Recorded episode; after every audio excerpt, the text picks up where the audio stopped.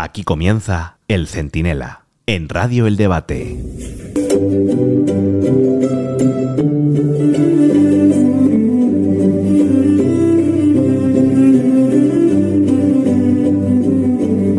Bueno, pues comencemos. Vamos a comenzar hoy con las buenas noticias. Por mucho que nos parezca que la situación es mala en España, y es mala, siempre hubo una peor. Imagínense, por ejemplo, aquel 4 de diciembre de 1808, cuando Madrid se rindió ante Napoleón, que ahora está muy de moda con la película de Ridley Scott, tras una batalla terrible en Somosierra entre el poderoso ejército francés y las escasas tropas españoles. Vamos, que era como un gigante pegando a un enano. No, ay, enano no, ahora no se puede decir enano. Vamos a decir un señor de altura alternativa. Bueno, al final los españoles consiguieron echar a los franceses, aprobaron su célebre Constitución de Cádiz, la del Viva la Pepa, por aprobarse el día de San José de 1812, y reinstauraron la monarquía con aquel desastre que fue Fernando VII. Claro, no todo iba a ser perfecto. Un 4 de diciembre de 1892, por cierto, día como hoy, también nació Franco, eso fue en el siglo XIX, aunque para algunos del siglo XXI sigue siendo un, peligro terrible, contra el que hay que levantar muros, cordones sanitarios y todo tipo de obstáculos. Fíjense ustedes, ¿eh? estamos hablando de una persona que nació hace tres siglos ya. Bueno, las buenas noticias son también que de momento el gobierno, es verdad que es lunes, es pronto y todavía tiene tiempo, pero bueno, no ha tenido ocasión de generar un nuevo conflicto internacional tras una semana gloriosa. Ya saben que la pasada se enfrentaron a Italia y a Israel. También consiguieron que Francia les ignorara. Macron no invitó a cenar a Pedro Sánchez en el Elíseo para hablar del futuro de Europa. Y además fueron reprendidos por Bruselas tras escucharle a Félix Bolaños o Félix Apaños, como prefieran, que en Europa preocupaba cero la ley de amnistía. Eso dijo el tío, no contando con que a los 10 minutos salió un portavoz de la Unión Europea diciendo que les preocupaba, que les preocupaba mucho y que lo iban a analizar. Algo que también suscribió, por cierto, el comisario europeo de justicia. Bueno, y ahí acaba todo lo bueno del día, que está muy cogido por los pelos para no estresarles demasiado a ustedes en una semana que promete de nuevo grandes emociones. Pero miren, en 215 años hemos pasado de resistirnos a los franceses a rendirnos en Suiza, que tiene bemoles. Un país que nunca se mete en líos es el escenario elegido por Sánchez para humillar a España ante un señor que no puede pisar España sin ser detenido y que dedica su vida a acabar con la España conocida. Soy Antonio Naranjo, esto es el Centinela, y si Sánchez no nos detiene antes, en un momento se lo explicamos todo.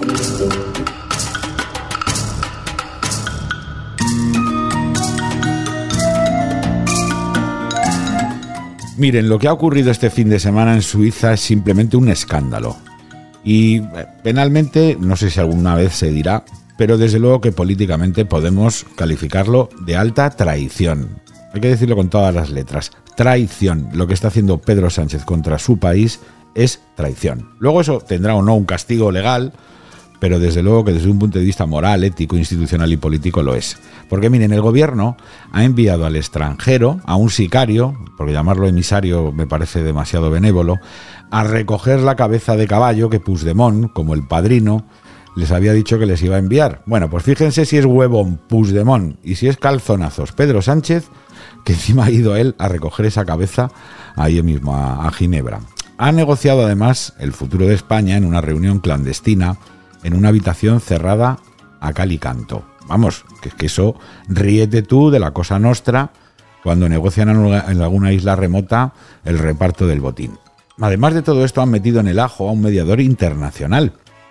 Otro Galindo, que es que no hay Galindo bueno. Saben que Galindo también era el, nuevo letrado del Congreso que avaló admitir a trámite de entrada la discusión sobre la ley de la amnistía. Bueno, pues este Galindo es experto en conflictos armados de las guerrillas en Colombia o El Salvador. o sea que de repente parecemos nosotros, no sé, Zimbabue o, Burundi o, Ruanda, los Hutus y los Tutsis. Bueno, y por si esto fuera poco, además no ha contado nada de lo que allí se ha pactado. Además tenemos que aguantar, por si todo esto fuera poco, a Zapatero, que es el mayordomo de Maduro y de Otegui defendiendo esa vergüenza y riéndose del respetable que mientras se manifiesta por toda España, pues a plena luz del día, con su cara al descubierto y diciendo algo tan sencillo como eh, que viva la Constitución. Claro, de Zapatero no nos puede extrañar, es el tipo que comparecía al lado de Nicolás Maduro ya hace algunos años para defender diálogos en Venezuela tan obscenos como el de Suiza. Vamos a recordarle. Es verdad que llevamos pocas semanas del proceso de diálogo, pero desde aquí deseo reafirmar el compromiso, la vigencia, la fuerza, el espíritu que hemos logrado consolidar en este tiempo. Hago un llamamiento, por tanto, a todos los actores. Y también quiero agradecer, porque hay que ser justo en la vida. Mientras decía esto, el señor Zapatero, a quien miraba, con ojos así, bueno, pues como lo de los de Úrsula von der Leyen a Pedro Sánchez, así con ojitos, ¿no? Y haciéndosele el culo Pepsi Cola, como decíamos de niños, a quien miraba era Nicolás Maduro, ¿eh? Que estaba ahí el hombre, pues crecido del aval que le daba Zapatero. Por cierto, esta pregunta nos la tenemos que hacer, mm, yo creo que muchas, muchas más veces y muy en público. ¿Cuánto cobras, Zapatero? Es decir, ¿Qué negocios internacionales está desarrollando Zapatero con la excusa de tener una cobertura de mediador, de hombre de diálogo para resolver conflictos? Y si podemos, añadámosle al, al, equipaje de Zapatero y de sus negocios a Moratinos, al exministro de Asuntos Exteriores, que vaya por Dios, también le acompaña. O sea, esto de la solidaridad y el diálogo de Zapatero probablemente sea un negocio y a lo mejor hay que empezar a preguntárselo. Bueno, pero aunque no sepamos nada de lo que han mercado en Ginebra, sí nos podemos hacer una idea. Sánchez dijo, si recuerdan, que la amnistía, bueno, lo dijo y lo dice todos los días, que era para pacificar, para, no sé, garantizar la convivencia en esa Cataluña en la que se persiguen a los niños de Canet y, eh, bueno, te multan por no rotular en castellano, o sea, en catalán, y ¿qué, les voy a decir? Si no eres un catalán de perfecta observancia separatista, tienes la vida muy, muy difícil. Bueno, pero él dijo que esto era para la convivencia, como si al aprobarla los independentistas fueran a dejar de ser independentistas. Era el milagro de Pedro Sánchez, ¿no? Que de repente, pues todos estos iban a hacer socio del Real Madrid y a ponerse Manolo Escobar para celebrar sus fiestas navideñas. Pero lo que demuestra la reunión es que la amnistía no ha calmado nada y que al contrario va a derribar todos los obstáculos para que puedan culminar sus planes de ruptura. Porque esta gente lo que pidió fue una amnistía para mm, anular los delitos que habían cometido y legalizarlos a futuro, y la tuvieron. Exigieron un verificador internacional para convertir el procés en una especie de problema global, como si aquí estuviésemos en el Ulster, ¿no? Y necesitáramos mediación. En fin, de, pues de alguno de estos, como el carapán este de, de Salvador, que no hay por dónde cogerlo y que tampoco lo hace gratis. Bueno, y se lo han concedido. Y claro, también pidieron un referéndum de independencia legalizado y al paso que vamos, pues lo van a tener. Es decir, este Sánchez no ha pacificado nada. Ha elevado un problema que era doméstico y menor en una Cataluña en la que recordemos en las últimas generales el partido de Puigdemont sacó menos votos que el Partido Popular. Bueno, pues lo ha elevado a rango internacional, que esto ya es un daño irreparable. Ha legalizado los delitos y casi los, que cometieron los que puedan cometer y además ha prendido fuego al resto de España que está indignado y con mucha razón. bueno, todo esto para ser presidente. Lo que estamos viendo en realidad es a un perdedor de las elecciones que se está comprando el puesto, pues pagando en cómodos plazos o en cómodos plazos mensuales cada una de las facturas. Y lo que estamos viendo también es cómo intenta ocultar esos pagos con negociaciones clandestinas en el extranjero. Por último, también estamos viendo es cómo procura tapar, pues, ¿cómo llamarlo?, todas las huellas del crimen, pues ocupando todos los poderes del Estado para que le ayuden a blanquear sus abusos. Es decir, este tío le pone un muro a los ciudadanos que protestan a cara descubierta para que, entre otras cosas, no se vea a qué tipo de, bojas, de, de fosas sépticas va bajando él para negociar y que no se le note. A los jueces magistrados que se quejan, pues ya saben ustedes, un Alvarito Ortiz de fiscal general del Estado, un Pumpido en el Tribunal Constitucional y un Galindo en el deletrado en el Congreso. Claro, y para Bruselas, pues a mentirles, a ver si cuela, y un verificador internacional para que se encargue de todo el lío. Esto es Sánchez, ¿eh? Y no podemos andar ya con paños calientes ante la gravedad de lo que está haciendo. Negociar el presente y el futuro de España en un cuarto oscuro con un prófugo y en contra de la Constitución. Claro, por eso ahora denuncian que el Poder Judicial lleva cinco años bloqueado. Cinco, no, 25 tendría que estar si es la única manera de no dejarle que llene esto de pumpidos. Porque el tribunal, el Poder Judicial está siendo un dique de contención y lo quieren derribar, pues no sé, pues, cogiendo a Bolaños como si fuese un ariete y dándole así cabezazos contra, contra el muro del Poder Judicial a ver si así cae. Y claro, esto no se debe permitir. Por eso es fundamental que el Poder Judicial no se rinda y defienda una renovación plural con arreglo a su espíritu y a las instrucciones de Europa. Vamos, que intente ser un contrapeso a los poderes vocacionalmente autocráticos de Pedro Sánchez. Porque aquí ya no cabe más ni un galindo, ni un bolaño más que manoseen el Estado de Derecho al servicio del patrón. Esto se va deteriorando y algunos tenemos que intentar ponerles como mínimo un pequeño obstáculo.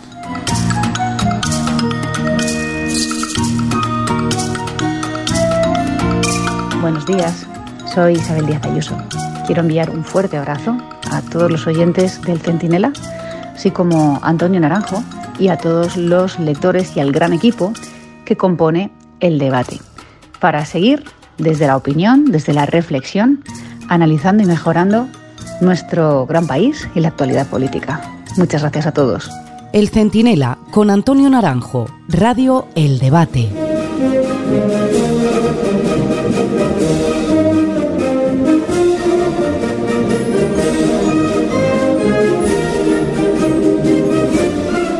Bueno, pues arrancamos tertulia con esta bonita sintonía. Debe ser el, es el himno de Suiza. ¿Os suena que pueda.? No, no.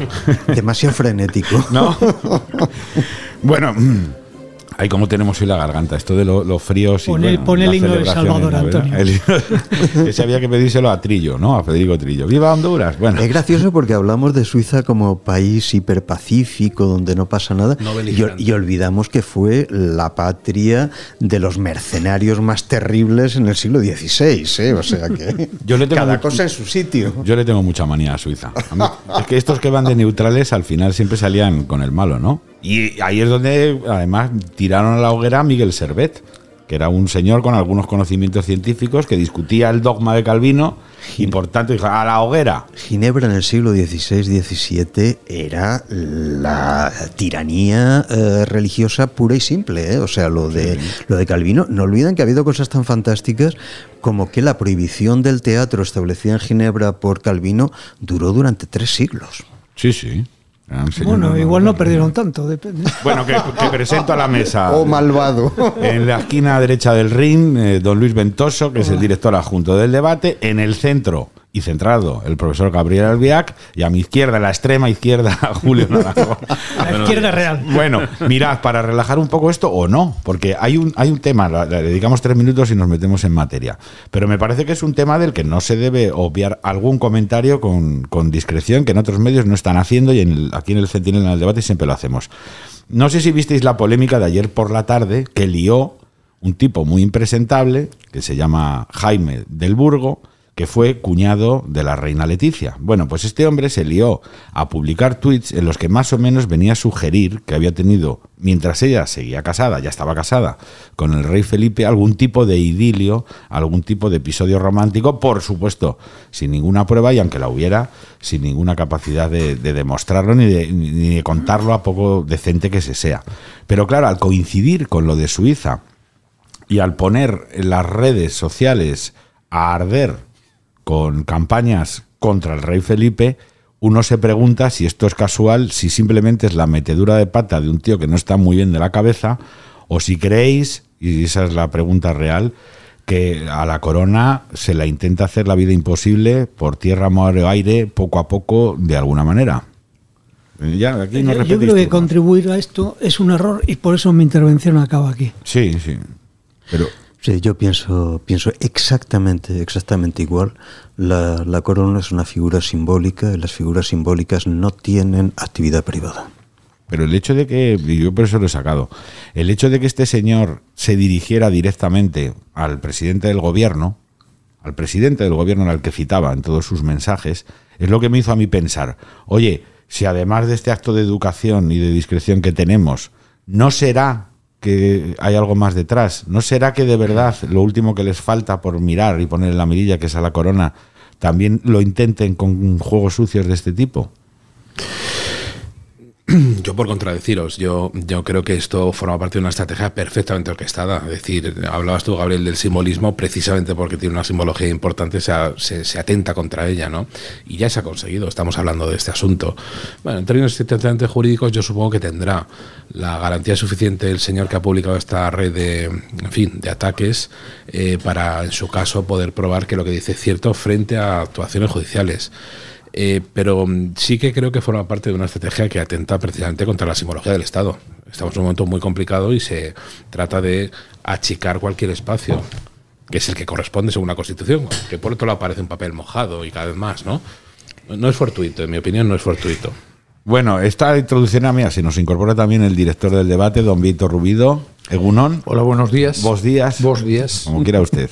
bueno, vamos, eh, antes de entrar con la materia helvética, que es la, sustantiva del asunto, también quería haceros una, pediros una reflexión eh, sobre una escena que a mí me parece que dice muchas cosas de este, de este país, que fue la que ocurrió en el velatorio de Concha Velasco, cuando al enterarse una actriz de que aparecía por allí Isabel Díaz Ayuso, la actriz era Marisa Paredes, no se le ocurre otra cosa que pedir a voces, preguntarse en voz alta, ¿qué hace esta aquí? Y pedir a voces que se marchara, ¿no? ¿Qué creéis que dice mm, de España ese tipo de escenas? Si ya ni en un velatorio se respeta el acto de respeto, que siempre es presentarse allí a despedir a una persona que no es de nadie y que es un poco de todos, cómo lo veis? O sea, esta crispación ¿Creéis que eh, eh, explica esto o, lo que hace es animar a que haya más crispación? A ver, el, respeto a los muertos se supone que es lo que define específicamente la condición humana respecto de la condición animal.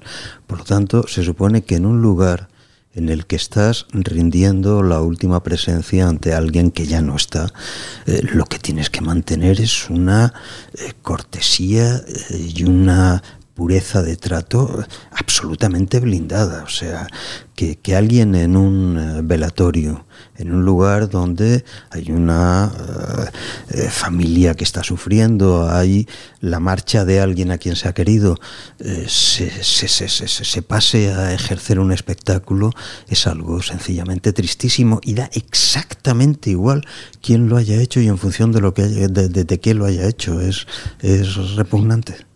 A mí me parece que, que el, sectarismo de Marisa Paredes evidencia pues ese tic totalitario que tiene la izquierda española, que es que mm, tú no tienes derecho a lo demás. Es decir, es que, eh, en fin, aquí en, presencia de mi admirado mm, eh, pozo de cultura, maestro de filósofos, Gabriel Albiac, no, lo digo porque es un, cuando hablas de cualquier filósofo, Albiac te pone en su sitio, pero creo que era Aristóteles el que decía que, que solo las mentes, ciertas mentes pueden eh, comprender a, a, otro que piensa diferente a él, aunque no, aunque no esté dispuesto a aceptarlo. Es decir, y ese es el grave problema, Antonio, que ahora mismo hay en España. Es decir, tenemos creo que a derecha y a izquierda, pero más en la izquierda, que no quieren aceptar que haya gente que piense distinto y que tenga el mismo derecho a honrar a un muerto, como muy bien acaba de decir Gabriel, el mismo derecho que ella. Es decir, pero ¿quién es Marisa Paredes para establecer la, un criterio para entrar o no entrar al velatorio de una figura que efectivamente era más de todos que de nadie? Es decir, Concha Velasco sí era, era un personaje, de hecho era muy crítica en sus últimos tiempos con, Sánchez y con el gobierno, y sin embargo fue uno de los iconos de la ceja de Zapatero, ¿no?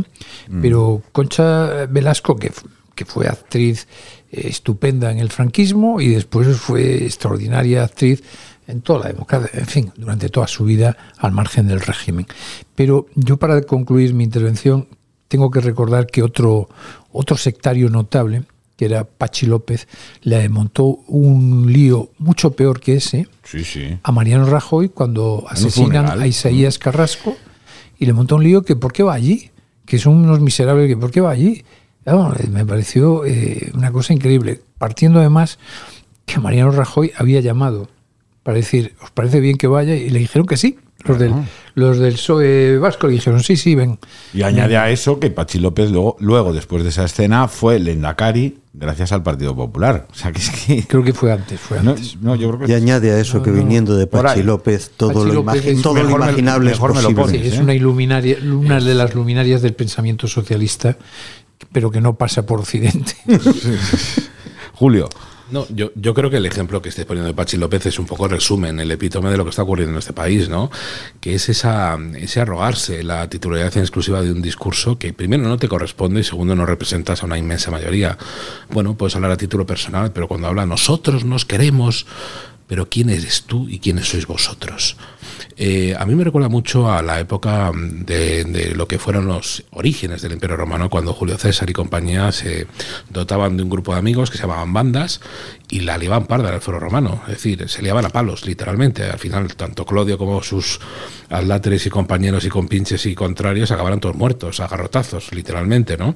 Yo creo que este es el clima que está fomentando este gobierno tendente a la polarización. Yo soy el poseedor del bien y, por tanto, tú, el que no estés de acuerdo conmigo, lo eres del mal y eso garantiza y justifica y ampara cualquier otra actitud, como por ejemplo lo de ayer.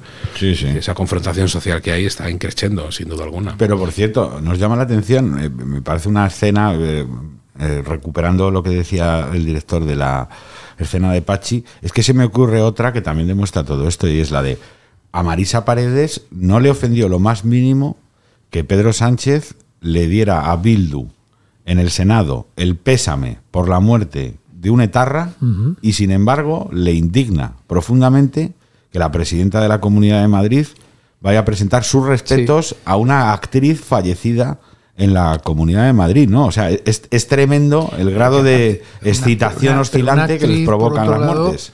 Que, insisto, es que como también como, en fin, iba a calificarlo y no lo voy a calificar. Oscar Puente que dice que es de Valladolid, pero, por Dios, pero es que vamos a hacer nacionalismo también. De, pero además, porque yo puedo reivindicar eh, que Luis Suárez, que fue el gran futbolista, eh, es de La Coruña, pero, más, pero no desde una carga política. Eh, ¿Qué más da? Si al final él se fue a Italia, se hizo más italiano, vivió más años en Italia y, yo creo que fue un italiano con el, italiano con más acento gallego de la historia de Italia. Sí, sí. Pero, pero, pero fue un tipo, ya se murió en Milán, se fue a Milán. en fin, aquello que decía, la patria del sabio es el mundo entero. Mirad, esta, esta mañana en, la, en, la, en una de esas entrevistas eh, con final feliz que le hacen a Pedro Sánchez, porque es que Pedro Sánchez solo se deja entrevistar si tiene más. Exacto, solo masaje y final feliz. ¿Con qué país del mundo ha entrado en conflicto hoy? No, de momento no, porque estaría relajado. Tiene una catástrofe. Pero fijaos, lo, lo, que más me llama la atención de esa entrevista es que Pedro Sánchez ha, ha dicho que la no renovación del Poder Judicial es laufer, esta cosa, esta, este término ah, horroroso, que lo que viene a decir es eh, cloacas judiciales al servicio de intereses políticos. Si es que con el maldito término laufer se está eh, ocultando un término castellano que no deja lugar a duda, judicialización. ¿Qué es la judicialización? Pues mire usted, sencillamente el hecho básico de que el Poder Judicial entiende no solamente acerca de las actividades privadas, sino también acerca de las actividades públicas, y que eso no es una anécdota. Es que sin eso no hay, sistema, no hay sistema garantista. La división de poderes no es un esteticismo ni una, ni una gracieta de Montesquieu y posteriores. No, miren ustedes, la división de poderes significa que la mm. acumulación de poder que se efectúa en el Estado moderno, si no está fragmentada y contrapuesta, es decir, si no hay un poder judicial que pueda controlar a los otros dos en términos de aplicación de una ley que él no hace, sino que hace el Parlamento, si no existe eso, la arbitrariedad de la que dispone el Estado es absoluta. Entonces, vamos a dejarnos de historia. Hay un precedente inmediato que yo supongo que es el que preocupa a, eh, Zapatero. En, el, en los años 80-90, en Italia, la corrupción de la política italiana había llegado a tal punto que realmente la judicialización, la intervención de eh, los jueces de, manos blancas fue la única, la única posibilidad de limpiar mínimamente un parlamento y un gobierno que estaba directamente controlado por la mafia, sin más. Si no llega a haber esa intervención judicial y si no llega a haber un número de políticos importantes que o acaban en la cárcel o acaban sancionados, nunca se hubiera podido reformar el modelo. Eh, ¿Qué pasa? ¿Es ilegítimo que los jueces metan en la cárcel a un ministro? Pues no, mire usted, es no solo legal, no solo perfectamente legítimo, sino que es la base del constitucionalismo, que cualquier miembro del Ejecutivo pueda ser sometido a la justicia. pero, y sobre todo, yo, añadiría, Gabriel, eh, cualquier miembro de la sociedad, da igual lo que fuera o donde estuviera, si cometió una conducta irregular y delictiva, tiene que ser enjuiciado. Este concepto de lawfare no es sino una banalización hortera, cutre, pretaporter, de algo que ya existe en el Código Penal, que se llama prevaricación. ¿Qué es lo que ocurre? Que me había dado cuenta que están modificando el Código Penal para que sus amigos, delincuentes, condenados, indultados y ahora parece ser amnistiados puedan volver a la escena política, habiendo cometido delitos muy serios. En el ámbito de la esfera pública no hay casi peor delito que la prevaricación. Esto es bien sabido por cualquier jurista, cualquier estudioso del asunto, ¿no?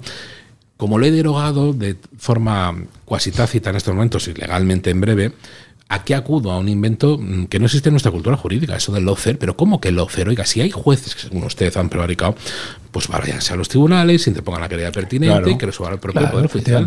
Pero ¿qué lawfare? Vamos a ver, si yo puedo entender que el sistema judicial español, que, es bueno, aunque lento y excesivamente garantista, pueda tener eh, situaciones dignas de ser corregidas. Es decir, yo, yo pongo el ejemplo de Púnica. Púnica ha tenido ocho, años, ocho años a noventa y tantas personas imputadas y después de ocho años se han quedado nueve. es decir, claro, has tenido sometido, yo creo que, ya no digo una reparación para todas esas personas, pero pongo el caso de, Lucía Figar, estuvo ocho años procesada por 1.500 euros por 1.500 y dejó de ser consejera. Y a eso le añades la pena de pasillo de telediario. de telediario y, la, que la, sensación. Entonces, Isabel Gallego, la directora general de medios de la Comunidad de Madrid, también, otro, de ayer. Pero que yo creo que eso de alguna manera había que corregirlo, pero es cierto que el sistema judicial español tiene instancias superiores a las que vas acudiendo, son muy lentas, eh, lleva mucho tiempo. Pero, es que, Dito, aquí lo que se dice es que de manera específica, concreta, los juzgados y tribunales han actuado a propósito, con conocimiento de causa, contra eh, decisiones de carácter estrictamente político. ¿Cómo hay decisiones de carácter estrictamente político? Usted está prevaricando, usted está malversando. Vamos a ver, es que es una decisión estrictamente política, puede ser delictiva, ¿eh? cuidado. Naturalmente que se puede tomar una medida desde el gobierno que es una medida política y que esa medida puede contravenir la ley y que la justicia está precisamente. aquí estamos hablando, aquí estamos hablando de un intento de golpe de Estado en toda regla en toda regla, que está avalada la intervención del Estado en defensa de la unidad territorial por el Constitucional y que después el Tribunal Supremo juzga a estos señores y los condena. Y ahora vienen unos señores a decir, no, no, todo eso era falso y además no solo era falso, sino que vamos a procesar a los que a los que tomaron la iniciativa. Y ojo, y ojo el Estado pide perdón en nombre de la ciudadanía española por las actuaciones contra ese derecho. ahora, parece ser que ya en la última negociación ya está en que el Estado no va a pedir perdón. Ya lo ha hecho. no, el PSOE, el PSOE va a pedir Bueno, pero eso es una falacia y es una intelequia y una estupidez absoluta, porque yo creo que el punto determinante es cuando la semana pasada en la entrevista con, con, con Final Feliz, con Silvia en Rondo, el presidente, muy guapo, muy alto él y además que le gusta quedar bien en cámara, dice no era el paso que yo quería dar. Vamos a ver, este gobierno está una, continua y sistemáticamente amparándose en que la negociación de todo cuanto está ocurriendo es en función de la aplicación de la Constitución española a la Constitución de partidos políticos. Eso es una solemne estupidez. Porque que usted como presidente del gobierno no tenga conocimiento de la información pública obrante, esto es una simple falacia. Es decir, eh, suena casi incluso, diría, a prácticas mafiosas, que no conste en un solo documento para que no haya ni un solo documento que acredite el pleno conocimiento. Pero es que cuando Pedro Sánchez dice no hubiera, no es el paso que yo hubiera querido dar, está manifestando de forma clara, evidente. Que se ha comprado el puesto. consciente, claro. pero yo quería preguntar. El centinela no, está muy bien ahí. Tenemos psicofonías. saludos a los compañeros de interior. Bueno, eh, no, lo, yo lo quería preguntaros a, raíz de la frase que ha dicho esta mañana eh, en la cadena SER eh, Pedro Sánchez, es porque creéis que es ¿Cuándo va a venir al debate Sánchez? Él, cuando él quiera, si aquí lo invitamos, lo ha invitado usted en campaña electoral, lo hemos cursado desde el Centinela. Lo hemos enviado por escrito además. No sé. Está en ello. Silencio administrativo, ¿no? bueno, a lo Pero vamos a ver, más allá de que venga o no venga al debate, lo que no puede ser es que no vaya ya a otros medios. Es decir, es increíble que, que no, que no atienda una entrevista en la COPE, que es el líder en su franja horaria, Carlos Herrera es increíble que no vaya a, aquí, aquí bueno, pero a otros periódicos. Es, es, sorprendente. Es el primer presidente de la historia de la democracia española que no va a medios eh, donde no le quieren. exactamente. y, que no da, y que no da La política española está, está, haciéndose ahora de un modo clandestino, Vieito, pero eso es completamente lógico, porque si naturalmente lo que estás negociando son violaciones de la ley, no lo vas a hacer en público. Pero déjame que, perdona, perdona, Antonio, con actores intermedios. Esto en el ámbito del derecho penal es una autoría inmediata del libro, ¿no? Es decir, no, yo es que mando a un señor sobre que no mando, que es un alto cargo del partido político, que además es el que designa al presidente del gobierno. Es decir, los pactos suscritos entre partidos políticos que actualmente no es que rayen la ilegalidad, es que violentan la legalidad actualmente vigente, son per se suficientemente válidos para que luego la presidencia del gobierno y todo el Estado aplique esos acuerdos previamente alcanzados? Pues no, señor, no es verdad. Pero ahora hablamos del mediador, porque yo quería rematar esto del Poder Judicial porque me parece muy llamativo que esta mañana el presidente del gobierno y el Granma, eh, también conocido como el país, eh, señalen lo del bloqueo del Poder Judicial como si fuera culpa de los propios magistrados. ¿eh? Es que no me renuevo, es cosa parlamentaria. Pero déjame que termine un segundo nada más. Eh, lo señala, lo amenaza. ¿Qué creéis que va a pasar a continuación? Porque da a mí me da la sensación de que dice, si derribamos el Poder Judicial, todo ya es llano para nuestros planes, pero además nos cubrimos las espaldas ante posibles repercusiones legales de nuestros comportamientos en el presente. ¿Qué creéis que va a pasar? ¿Va a resistir el Poder Judicial o lo van a conseguir asaltar como han hecho con todo lo demás. Vamos a ver, la presión va a ser, va a ser fuertísima y eso es evidente eh, y lo era desde el primer día en el que Sánchez llegó al gobierno en su primera legislatura.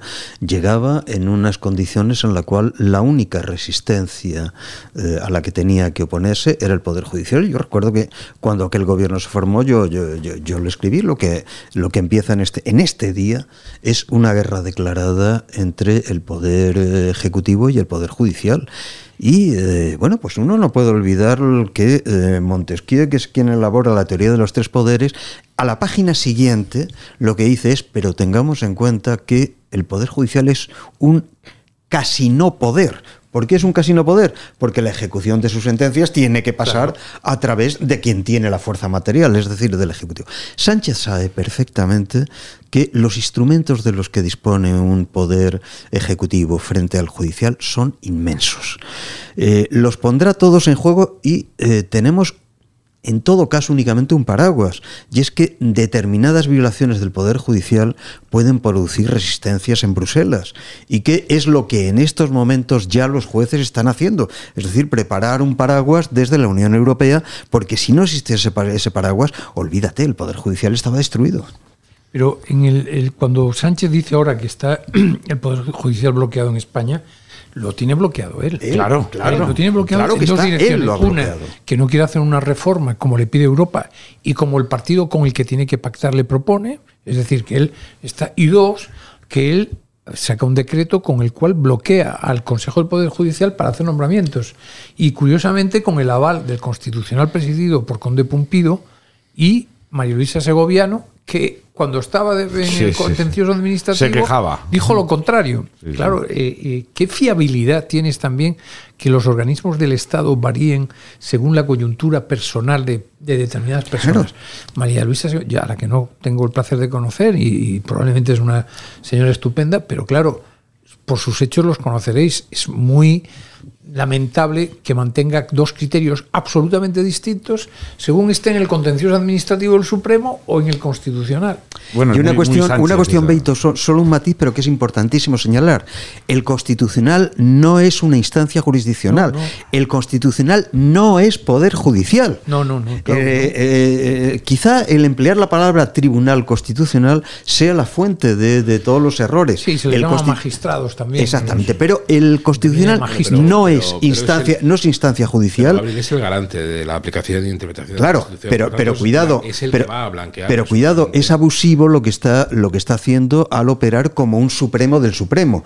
En términos de pura de pura legalidad, la última instancia en España se llama Tribunal Supremo y el Constitucional no puede interferir en una sentencia del Supremo. Pero yo creo que este presidente del gobierno ha dejado de ser presidente del gobierno y es presidente de una facción y además se ha traspasado un montón de líneas que hasta hace nada eran infranqueables y ha conseguido que el ambiente político y social esté agitadísimo, que es lo que pretende. En ese mm. ambiente eh, prebélico eh, vale todo. y en ese vale todo ha arredrado y ha arremetido contra todo el mundo que no está a favor de tal. Yo, yo creo que el panorama, sin duda alguna, sombrío y más sombrío va a ser. Pero guardo todavía ciertas esperanzas en cuanto a que el lío jurídico que se está eh, desarrollando va a ser muy complicado, muy complicado. y va a generar un montón de resistencias que tampoco deben ser resistencias basadas en el valor y el talante de unos pocos hombres y mujeres buenas. Pero parece que de momento esto es así. Eh, eh, ¿Va a cambiar en breve? Pues creo que no. Creo que no. Solventado este asunto, nos vamos ya a Suiza directamente. ¿Cómo veis esto de.?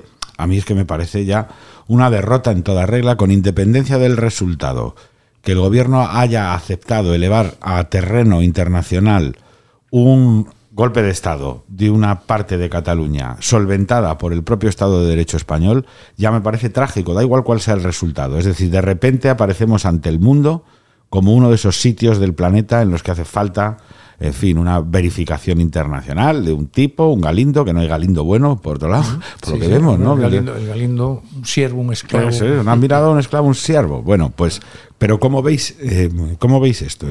porque a Pedro Sánchez ya parece haber perdido pero, fíjate la vergüenza de todo. Que el propio Pedro Sánchez en su día fue el que votó favorablemente a la aplicación del artículo 155. Sí, sí, sí. Soslaya de una forma hábil, sin duda alguna tiene un talento para esa habilidad de, en fin, no, no tiene ningún talento. Yo es que me niego, me niego al tono para el mal, negativo que talento para el no mal, tiene, tiene ninguna habilidad. Es sencillamente falta de escrúpulos. una persona sin escrúpulos sin, sin, fe democrática, es un tipo que su tic real, real es de dictador. Y hay que empezarlo a decir. Es decir, yo, esta, perdona Julio que no, no van a, pero es que me encuentro en muchas tertulias, en muchos programas, en muchos eh, con compañeros. Bueno, es que la habilidad, incluso en conversaciones mm, privadas, es que es que no es tan inteligente. No, ni es nada de nada. No, tengáis ese tono admirativo hacia un señor que básicamente es un perdona autócrata. Que, perdona que, querido director, que te corrija. yo no he dicho que tenga talento ni sea hábil. Lo estoy diciendo, es decir, me parece un tipo, un tipo sin apoya el 155, pero si ha dicho que no dicho lo de Muro y está grabado. Dos veces ha negado. no, no, yo nunca dije lo de Muro. Ni lo de Podemos. sabes, sabes, Vieito, lo que da miedo. Es un eh, mentiroso. Pero sabes, pero sabes lo que da miedo. ¿Tú recuerdas quién era dentro de la ejecutiva bolchevique el tonto del partido? Bueno, había varios. Un tal José Basionovich Stalin, que acabó depurando a todas las brillantísimas mentes del resto de la ejecutiva. Cuidado con los tontos. Sí, no, no, no, no. estoy de acuerdo. Pero siguiente paso es, es decir, nos hemos visto en Suiza, que es que ya me parece escandaloso, o sea, que, la, que cuestiones esenciales del Estado que afectan a la estructura constitucional se puedan charlar en una habitación a oscuras en Suiza, fuera de la más elemental rendición de cuentas, y por lo que sabemos, con un tío al que han contratado y le dan una pasta, en realidad para intentar legitimar el atraco que ya se ha producido, porque por eso se firma un pacto entre el PSOE y Junts, ¿no? Pasta que proviene además de las subvenciones que los partidos políticos obtienen por el desempeño de sus funciones, es decir, en qué punto, de qué forma, que es lo que nosotros venimos insistiendo una y otra vez, lo que acuerden con nocturnidad de alevosía y en el extranjero estos partidos políticos es comunicado al gobierno, porque en algún momento se lo tendrán que comunicar. Y en ese momento el gobierno, por obligación del imperio de la ley, debería decir, párate, esto no es viable. No ya en términos políticos, de consulta, de refrendos, en defensa de la realidad vigente. Esto no es, no, es posible es que ha conseguido alterar tanto las coordenadas de la realidad que todo el mundo está hablando por sentado que todo es perfectamente válido.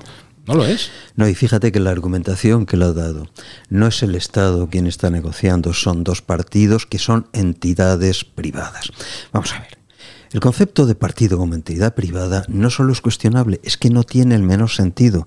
Los partidos políticos, desde el siglo XIX y sobre todo desde la segunda mitad del siglo XIX, por la primera mitad ni siquiera se utilizaba el término partido, sino el término club, eh, los partidos eh, políticos, naturalmente que están estructurados eh, por individuos, pero son mm, realmente sinécdoque del Estado. Son mm, estados, estados en miniatura que funcionan reproduciendo todas las instancias del, del Estado y sometidas a una jerarquía respecto de las propias estructuras estatales. Vamos a ver, el partido que gobierna, es sencillamente el instrumento a través del cual el presidente del gobierno incide sobre, eh, en primer lugar, el eh, aparato legislativo para introducir las reformas legislativas que le convengan y en segundo lugar la base social para movilizarla. No hay esa distinción entre público y privado.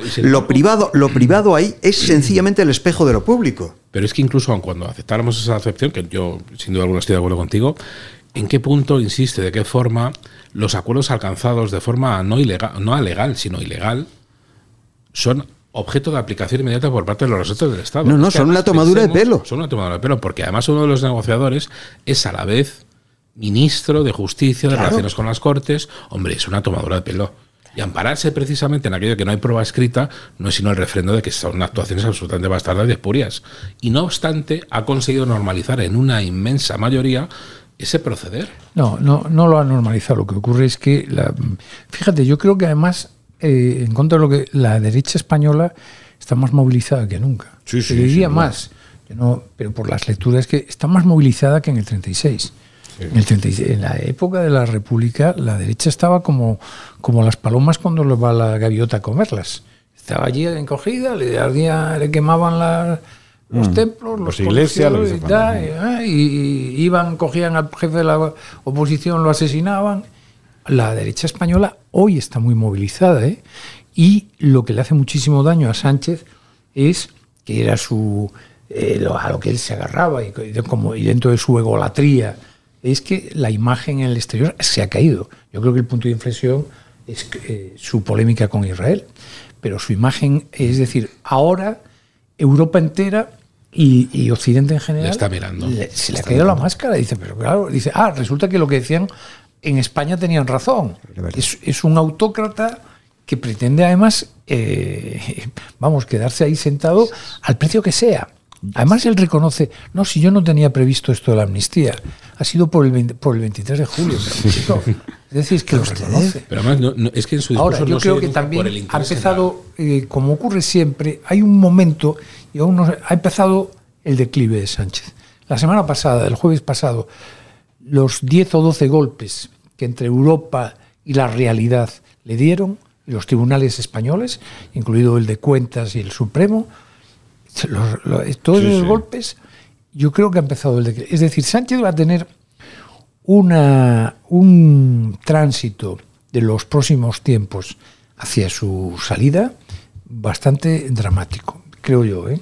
Y más allá de que efectivamente él está en que, oye, no pasa nada, no pasa nada.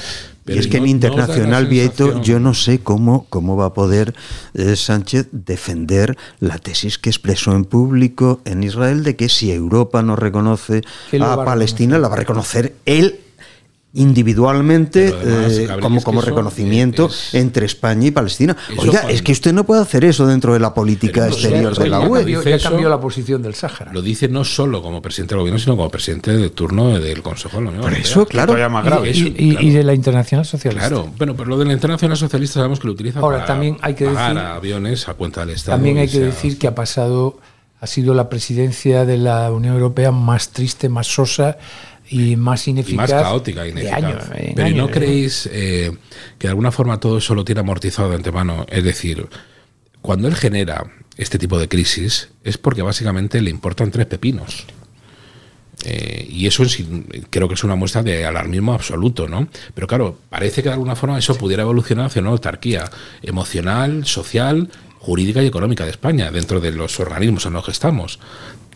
¿Tan locura puede ser la propuesta de este señor? Vamos a ver, yo, pienso que le importa tres pepinos efectivamente en lo interior, porque él juega eh, sobre la base, eh, sobre el presupuesto, de que la bipolarización completamente anacrónica que eh, se ha impuesto en el ámbito electoral y que hace que el voto español siga pasando por la línea de demarcación de hace 90 años, eh, él está completamente convencido que con un soporte mediático lo suficientemente fuerte se puede mantener y que por tanto la división del país en dos zonas de voto está garantizada. Lo que, sin embargo, no está, yo pienso, eh, garantizado es que eh, en la Unión Europea vaya a poder seguir disfrutando de eh, una impunidad como la que ha venido disfrutando hasta ahora. Porque es que realmente las cosas que están haciendo entran muy directamente en conflicto con la Unión en general y con los intereses en concreto de eh, países dentro de la Unión. ¿Cómo le vas a explicar a Rumanía, Hungría o a Polonia que se toman medidas contra ellas por exactamente las mismas violaciones por las cuales, sin embargo, no se tomarían medidas contra el gobierno español. Es, es, literalmente imposible. Por añadir algo, yo, yo sí que creo que Sánchez con esta jugada está. Eh, su plan es eternizarse en España. Sí, sí. Es decir, hacer, hacer absolutamente inviable la alternativa democrática, no, dijo que, Acordaros que él anunció que tendría que estaba hasta el 30. Claro, claro. Y, y, cuando uno está hasta el 30 quiere estar hasta el 50. Claro. Y luego la segunda parte de esta historia es, dado que se han cerrado las puertas internacionales, y esto no deja de ser una elucubración mía, yo creo que este señor lo que debe tener pensado en el futuro, si no consigue. Sacarnos de Europa. No, eh, y eh, lo voy a decir muy claro: ser ejecutivo de alto standing de algún colectivo, empresa, gremio, para el que ya de hecho está trabajando, con el que forrarse, porque si no, no lo entiendo. Es decir, las gansadas que dice, por ejemplo, del cambio climático, el señor Sánchez, porque son gansadas, y más con el ejemplo que da él luego de, en fin, de contaminación con tantos viajes y tanta y tantos lujos, me parecen más propias de alguien, todo su mensaje con las renovables, su mensaje en Europa, el que le dé igual lo que le diga Europa porque él es el que va más lejos también en estos terrenos, son las propias de un agente comercial encubierto de algún tipo de, yo creo que el currículum que se está labrando, en fin, poco, poco fichaje va a haber. Pero bueno, yo no deja de ser fanatismo del, del, del personaje en cuestión.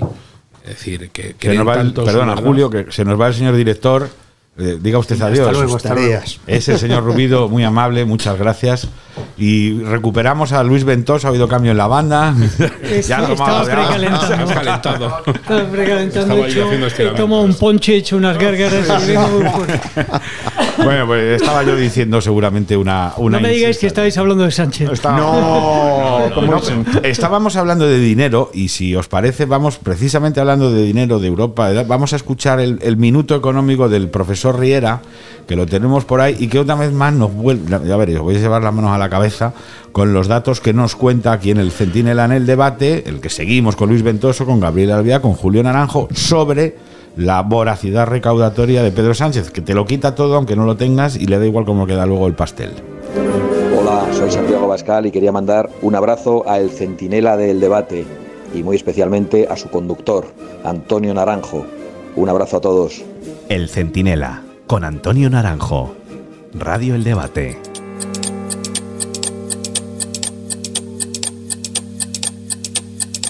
Buenos días, señor Naranjo, y buenos días, oyentes de El Centinela. Yo sé que cuando usted ponga este audio va a estar rodeado de todos mis amigos de El Debate. Y yo les pediría a todos que eh, metan la mano en su bolsillo y miren a ver si les queda algún eurito suelto. No, no me he vuelto loco, Naranjo, no en absoluto. Simplemente es que lo digo por aquello de que como las cosas de la recaudación se están poniendo muy duras, es para que aguanten todo lo que puedan con unos cuantos euros en el bolsillo. Déjame que le diga. Nuestros queridos recaudadores, es decir, del gobierno, se han llevado del bolsillo de los españoles por diferentes motivos, IRPF, IVA y todos los demás eh, eh, impuestos, en los 10 primeros meses del año 235 mil millones de euros. Claro, eso suena mucho, pero tampoco tenemos una referencia clara de cuánto supone eso. Si yo le dijese a usted que en IRPF, en IRPF, cada segundo que pasa a los españoles le quitan 3.200 euros del bolsillo, Aquí ya la cosa, no a usted y a mí, a todos los españoles que cotizamos, nos quitan 3.200 euros cada segundo que pasa. Pero por IVA nos quitan 2.500. Y además, por esos otros impuestos como el del alcohol, la cerveza, los hidrocarburos, la electricidad, el de los plásticos, nos quitan otros 1.900 euritos cada segundo que pasa. Es decir, el nivel de en estos momentos de recaudación que tiene la agencia tributaria por orden de Chiqui Montero es quitarnos del bolsillo 7.600 euros al segundo. Esto ya empieza a ser más duro, porque quiere decir que cada ratito nos toca algo de nosotros. Oiga, esto es muy serio, de verdad. Es decir, no puede ser, no puede ser que en un año en el que el Producto Interior Bruto solo crece un 1,3, la recaudación de IRPF crezca casi un 10%. Es que además el señor Pedro Sánchez es insaciable. Desde que llegó al gobierno ha recaudado un billón doscientos mil millones de euros en estos diferentes impuestos. Bueno, no la para más la mañana, ya sé que con esto eh, va a poder hacer usted un comentario jocoso sobre este audio que le acabo de hacer llegar. Bueno, que lo disfruten los que lo votaron. Estás escuchando El Centinela en Radio El Debate. Bueno, era la voz del profesor Riera, como siempre nos pone los pelos de punta o la punta de pelos, pero siempre con cifras reales que la verdad es que reflejan siempre una paradoja sangrante. Cuanto más se empobrece la ciudadanía, más se empobrece, en fin, el mundo empresarial, más enriquece el Estado. No sé hasta dónde piensan que se puede llegar así. En cualquier caso, seguimos en tertulia, en el Centinela, en el debate, con Luis Ventoso, con Gabriel Albiá, con Julio Naranjo. Venga, era, eh, nos lo ha soplado el señor Ventoso. No me voy a hacer yo el listo, ha sido idea suya. Hemos leído muchos artículos en esta casa, en el debate, pero también en otras que leemos, en Voz Populi de Jesús Cacho, en el que algunas personas empiezan o empezamos a disertar sobre la posibilidad de que el señor Sánchez tenga que enfrentarse algún día a los tribunales por delitos de traición, de prevaricación, por lo que sea. En el caso de que llegue ese día y los tribunales no sean mm, los nuevos tribunales de la legalidad sanchista, que es lo que está pretendiendo imponer, ¿lo veis, lo veis viable, Luis? Claro, es que a mí me parece un tema muy interesante y más contando con el privilegio de tener hoy aquí a un abogado de la categoría Julio. Y es que como ciudadano de a pie viendo el panorama, a ti se te plantea una cosa, es si la Constitución tiene unos cauces reglados para reformarse y el presidente del gobierno está haciendo unas reuniones secretas en el extranjero que de facto van a reformar la Constitución por la puerta trasera, porque van a cambiar el modelo territorial de España, no, está incurriendo. No, es de facto, están negociando ese cambio, que es muy importante. No va a incurrir entonces, o no puede incurrir en algún tipo de delito quien está haciendo eso. Yo imagino que sí, es lo que. Yo, en mi opinión, es el garante de la legalidad, de aplicar la Constitución y hacerla guardar. Por tanto, eh, que insisto mucho desde Moncloa, que es un asunto que venimos trabajando en él con persistencia. Desde Moncloa se diga una y otra vez, mientras está el señor Bolaños negociando con su equipo que efectivamente, como decía antes el profesor Gabriel Albiac, es, no, no, es que soy partido político. ¿Cómo que soy partido político? Esa hibridación existente entre soy ministro y además cargo de la ejecutiva de un partido es lo mismo. ¿Cómo es eso? ¿Se disocia que el hemisferio derecho conoce lo que hace uno como cargo público y el otro como cargo de un partido? Hombre, por favor. Pero yo insisto mucho porque me pareció tremendamente importante la semana pasada cuando el presidente Sánchez es homenajeado y masajeado en la entrevista de la UNO, dice, hombre, no era el paso que yo quería dar. Luego estás reconociendo perfectamente que eres plenamente consciente de lo que está haciendo, como por otro lado no pudiera ser. Pero es una mm. cuestión tan obvia que pasamos por alto casi todo el mundo. Es decir, hemos aceptado el proceder eh, eh, ya no solo irreverente, en mi opinión, ilegal del presidente del gobierno. Es que usted, como cargo público, tiene la obligación de no contribuir, no permitir, no alentar y en el momento en que tuviera conocimiento, paralizar las actuaciones y los actos preparatorios que tienen por objeto subvertir el orden constitucional. Porque aquí el procedimiento es muy importante. Y lo que se está haciendo es tender a dejar en papel mojado, obviar los procedimientos, convertirlos en definitiva en una regla de prácticamente del pasado, no vigente, cuando lo cierto es que sí están vigentes. Entonces, nosotros tenemos un documento donde la presidencia del gobierno, a través de su aparato búnker, Secretaría General de Presidencia, le preguntamos un día y a los dos días dice, no, no, yo no tengo ni idea de nada todo esto. Y sin embargo, días después comparece en la televisión y dice, no, hombre, yo no es el paso que quisiera, que quisiera haber dado. Luego usted sí reconoce que es plenamente consciente de lo que está actuando. Y esto, insisto, es un factor muy importante. ¿Cuál es la triquiñuela legal? a la que ellos acuden, que el ámbito de la transparencia, del acceso a la información pública, se entiende por información pública aquella que obra en el órgano que tiene en su poder, o bien porque la ha desarrollado o por quien la ha recibido por sus funciones. Es decir, no se da ningún informe escrito, ningún documento escrito de todo cuanto se está actuando. Como no tengo eso en los cajones, he de decir que no lo conozco.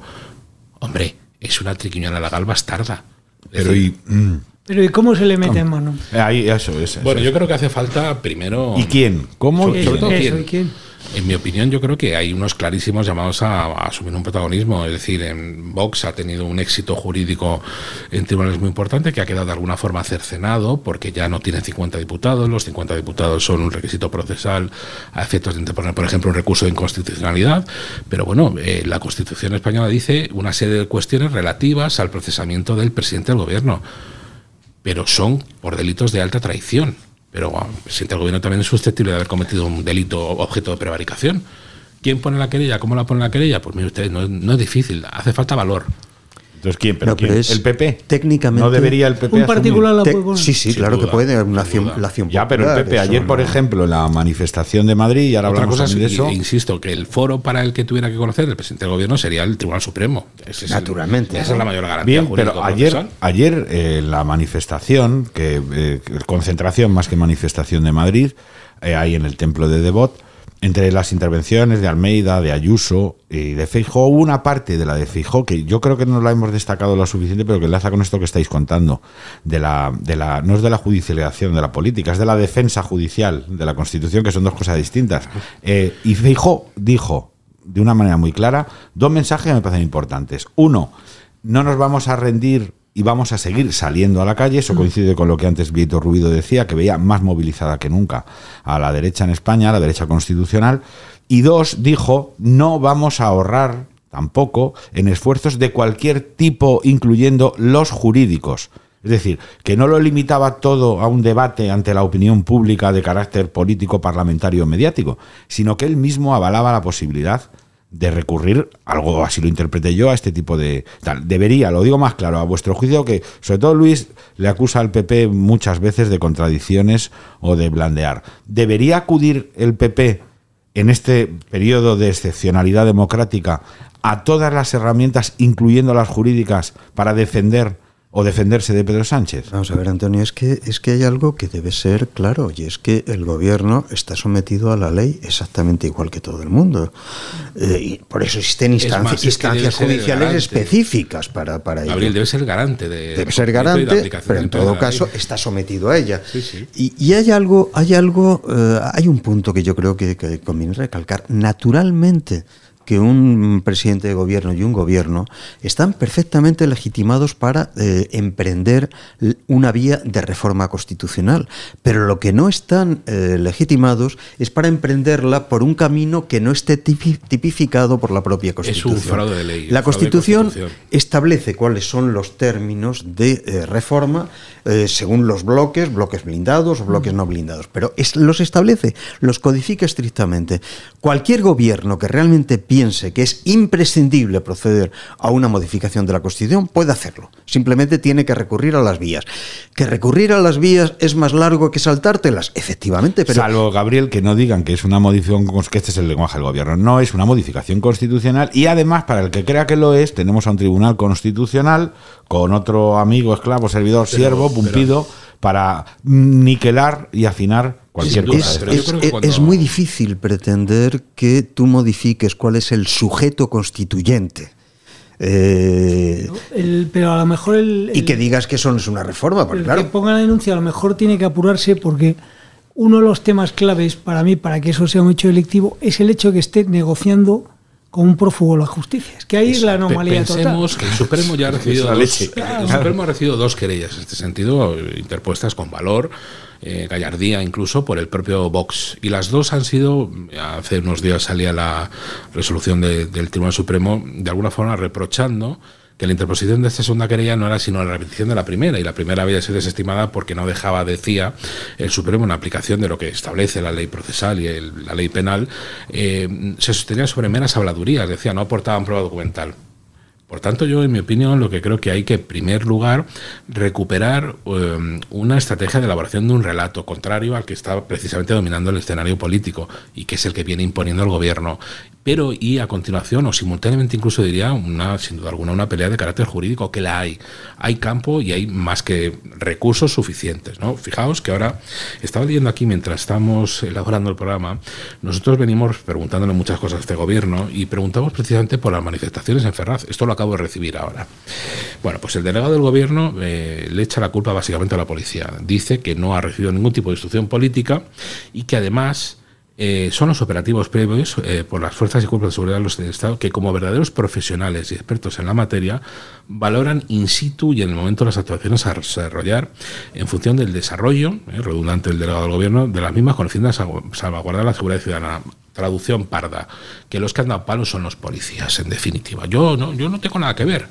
Yo no, te han encantado los policías de eso, este, es un, este siempre es un asunto muy, muy interesante porque lo que tú consigues es que el poder se vea forzado a contestar, pero en una rueda de prensa. Es una resolución dictada por un funcionario en el ejercicio de sus competencias. Hay amigo, que eso siempre, aun cuando ahora la prevaricación está siendo objeto de mérito y de evaluación procesal, el que la firma se ve de alguna forma constreñido porque, ojo, de lo que digo no es una mera opinión, es una resolución por claro, tanto entra otros conceptos. ¿no? Pues esto ahora mismo es lo que dice el delegado del gobierno respecto a los palos que se han impartido en Ferraz. Que lo sepan los, los Y las, y las abuelitas detenidas o identificadas por Reza, que menudo país. Bueno, que nos quedan tres minutos y una última ronda, como queráis, no os respitéis la palabra, o sea, comportaos como si estuviésemos en el Congreso de los Diputados.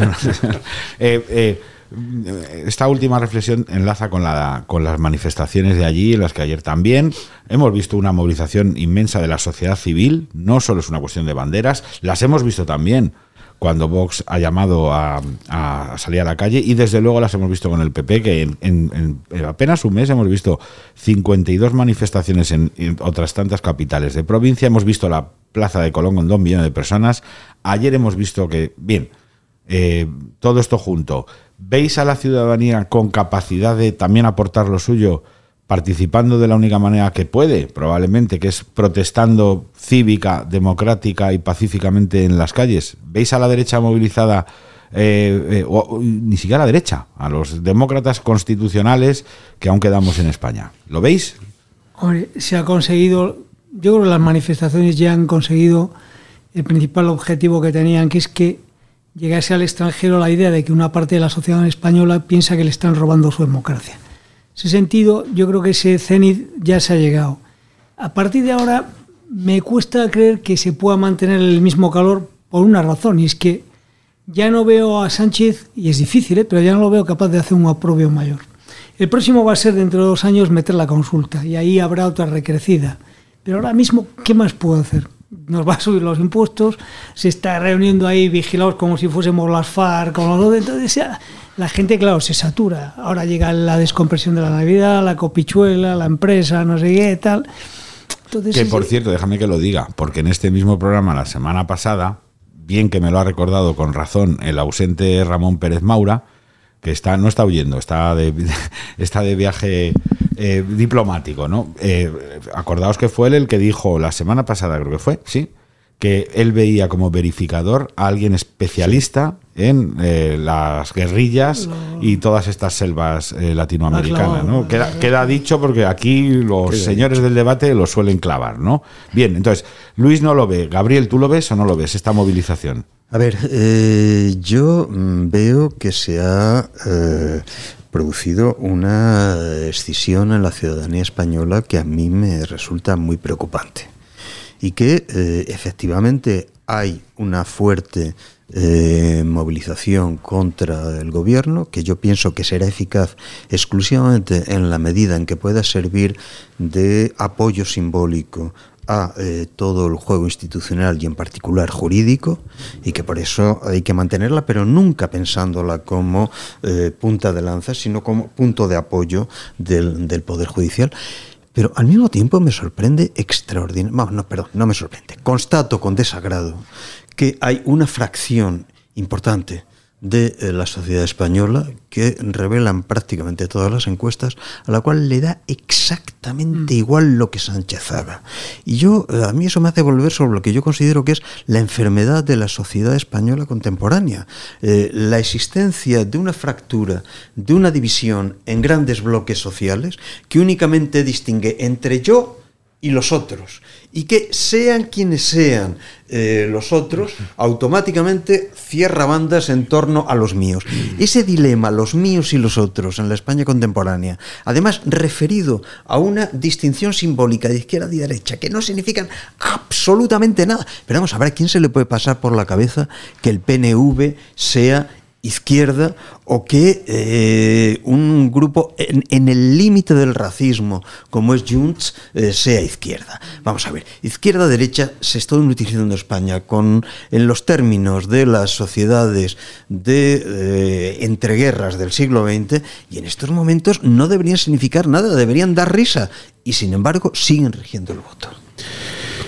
Pero además, con la historia que tiene este país, historia reciente, yo creo que esa estrategia frentista es muy, muy peligrosa. Pero bueno, yo me quedo, eh, que tú eres el profe y el catedrático de filosofía, con la frase que dijo en su día Edmund Burke, ¿no? Para que triunfe el mal solo es necesario que los buenos no hagan nada. Yo creo que sí hay buenos y hay gente movilizada.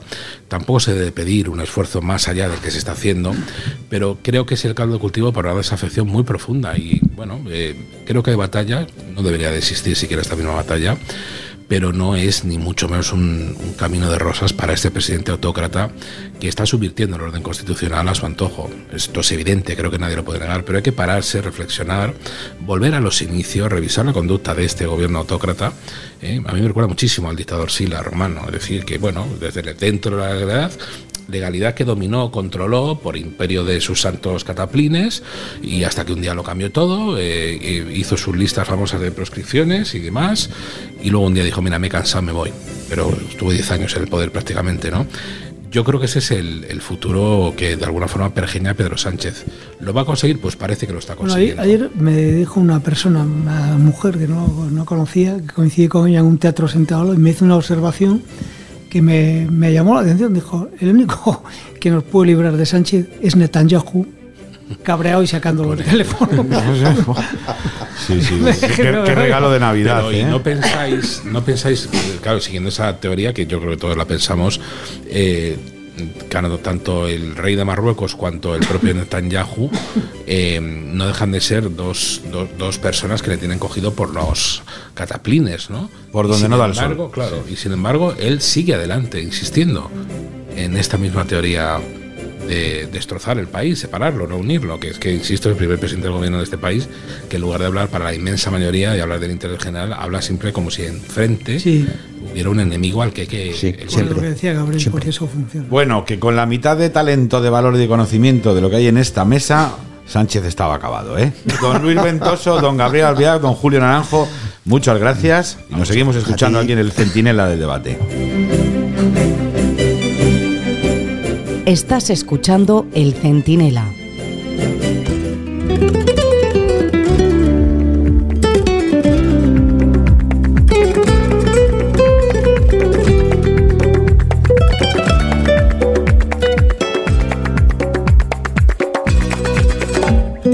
Bueno, que decía don Julián Marías que las doctrinas falsas suelen buscar la imposición, las verdaderas pretenden justificarse. Me parece que está muy claro a quién se refería sin saberlo.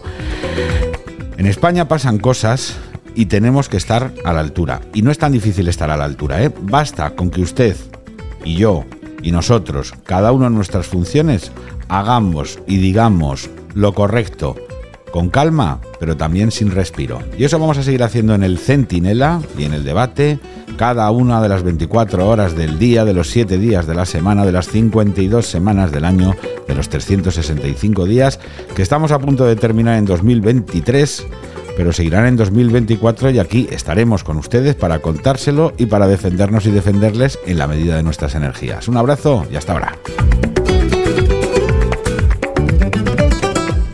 Centinela, con Antonio Naranjo. Radio El Debate.